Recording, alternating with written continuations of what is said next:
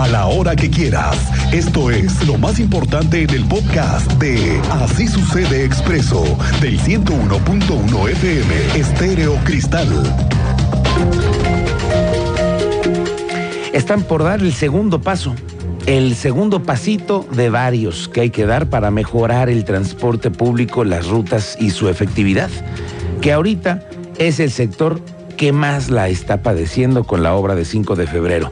Bueno, ya le contaba que en las últimas tres semanas se hicieron los primeros ajustes a las rutas que pasan por corregidora. Y sí, al principio escuchamos reclamos y hasta mentadas de madre, pero poco a poco hay menos voces que se quejan y parece que el sistema va funcionando.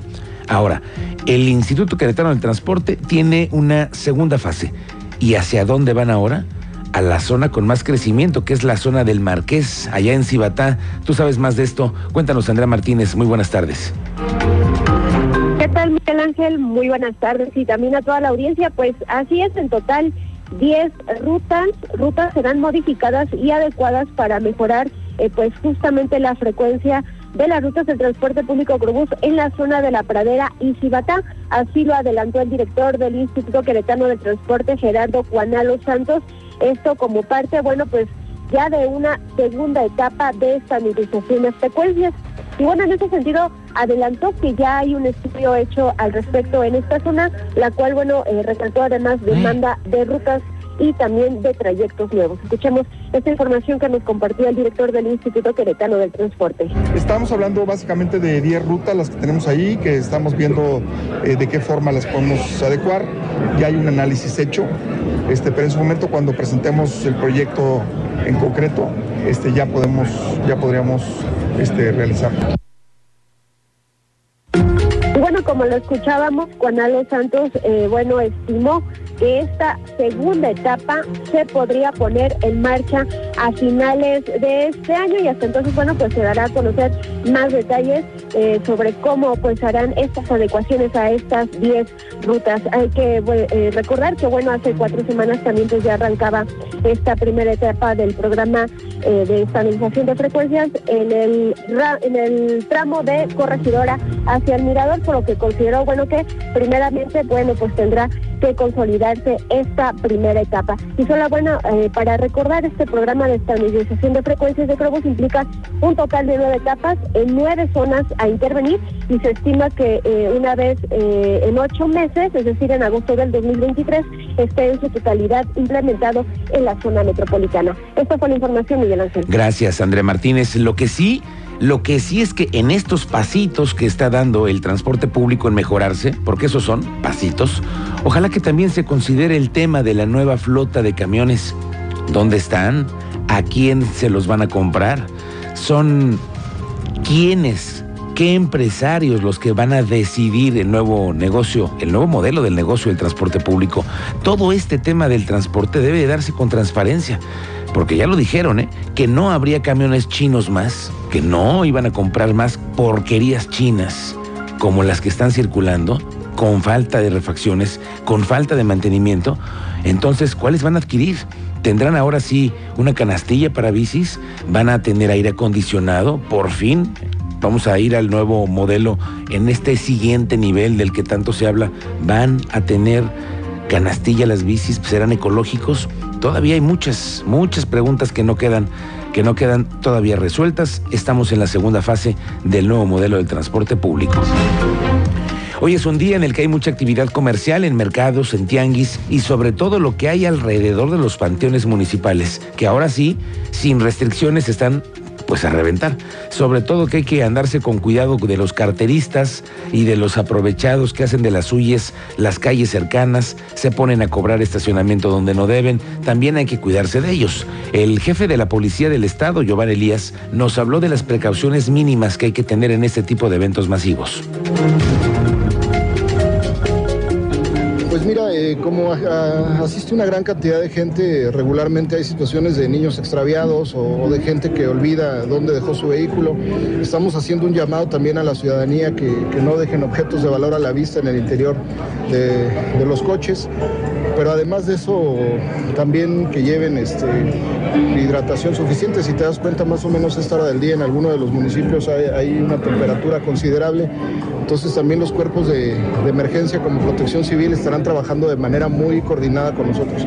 Pero más allá de eso, que hagan un uso de la línea de emergencias, que sepan que estamos para servirles y que vamos a tener todo nuestro despliegue operativo y unidades especiales para poderlos atender. La Unidad Municipal de Protección Civil recomendó a la gente que acude a los panteones a mantenerse hidratados, cubrirse de los rayos del sol y cuidar a menores y adultos mayores y quienes colocan altares en sus hogares, también tener mucho cuidado con las veladoras. Habla Francisco Ramírez Santana, el jefe de la Unidad Municipal de Protección Civil. Tenemos todas las recomendaciones específicas para estas festividades. Por supuesto que el ciudadano tendremos que poner de nuestra parte también con estos mecanismos de autoprotección, de recomendaciones, la exposición directa al sol, mantenernos bien hidratados, eh, cubrirnos la eh, cabeza con algún dispositivo, gorra, sombrero y tener muy, muy especial cuidado con niños, adultos mayores, personas con alguna enfermedad, pero es un trabajo entre todos los adultos, chicos y grandes, para que las festividades puedan correrse con un saldo blanco nuevamente. En los domicilios eh, pongamos puntual atención eh, con los altares, específicamente con el uso de veladoras con el uso de dispositivos electrónicos, porque también hoy hay diferentes eh, adornos que funcionan con energía eléctrica, las instalaciones eléctricas, verificarlas y no sobrecargarlas, los altares de muertos, no dejar prendidas veladoras cuando estamos fuera de casa o en la noche. Vamos contigo, Teniente Mérida, ¿cómo te va? Muy buenas tardes. Buenas tardes, Miguel Ángel, muy buenas tardes a nuestra audiencia. Pues estamos en el marco de las celebraciones por el Día de Muertos. La Secretaría de Seguridad Pública Municipal de Querétaro también llevó a cabo en la Delegación Centro Histórico la inauguración del altar monumental de la SCPMQ como homenaje a 46 policías que formaron parte de la corporación. Entonces escuchamos a su titular, Juan Luis Perrusca Ortiz. Estamos colocando de manera ininterrumpida este, este altar eh, monumental que lo realizan los propios policías y en esta ocasión se colocaron 46 fotografías de personal policial que ha fallecido, no necesariamente en cumplimiento del deber, sino que son compañeros de policía que quizás fallecieron por causas naturales estando en su domicilio, en trayecto a su casa o diversas otras ca causas.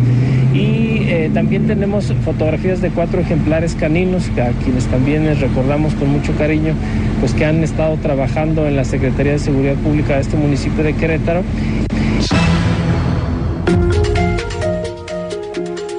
años ya ininterrumpidos que, ha vivido de esta manera la celebración en la Secretaría y ahora está en la delegación Centro Histórico de 8 de la mañana a 8 de la noche hasta el día jueves para que usted pueda visitarla. Y la información policial más adelante, Miguel Ángel. Gracias, Teniente Mérida. Estaremos pendientes. La Unidad Municipal de Protección Civil se reporta también lista para las fiestas de estos días, que son de mucha afluencia. Oiga, autoridades académicas de la Universidad Autónoma de Querétaro ya trabajan en lo que se comprometieron en este pliego petitorio que les firmaron a los estudiantes paristas para evitar el acoso para evitar el hostigamiento al interior de sus instalaciones.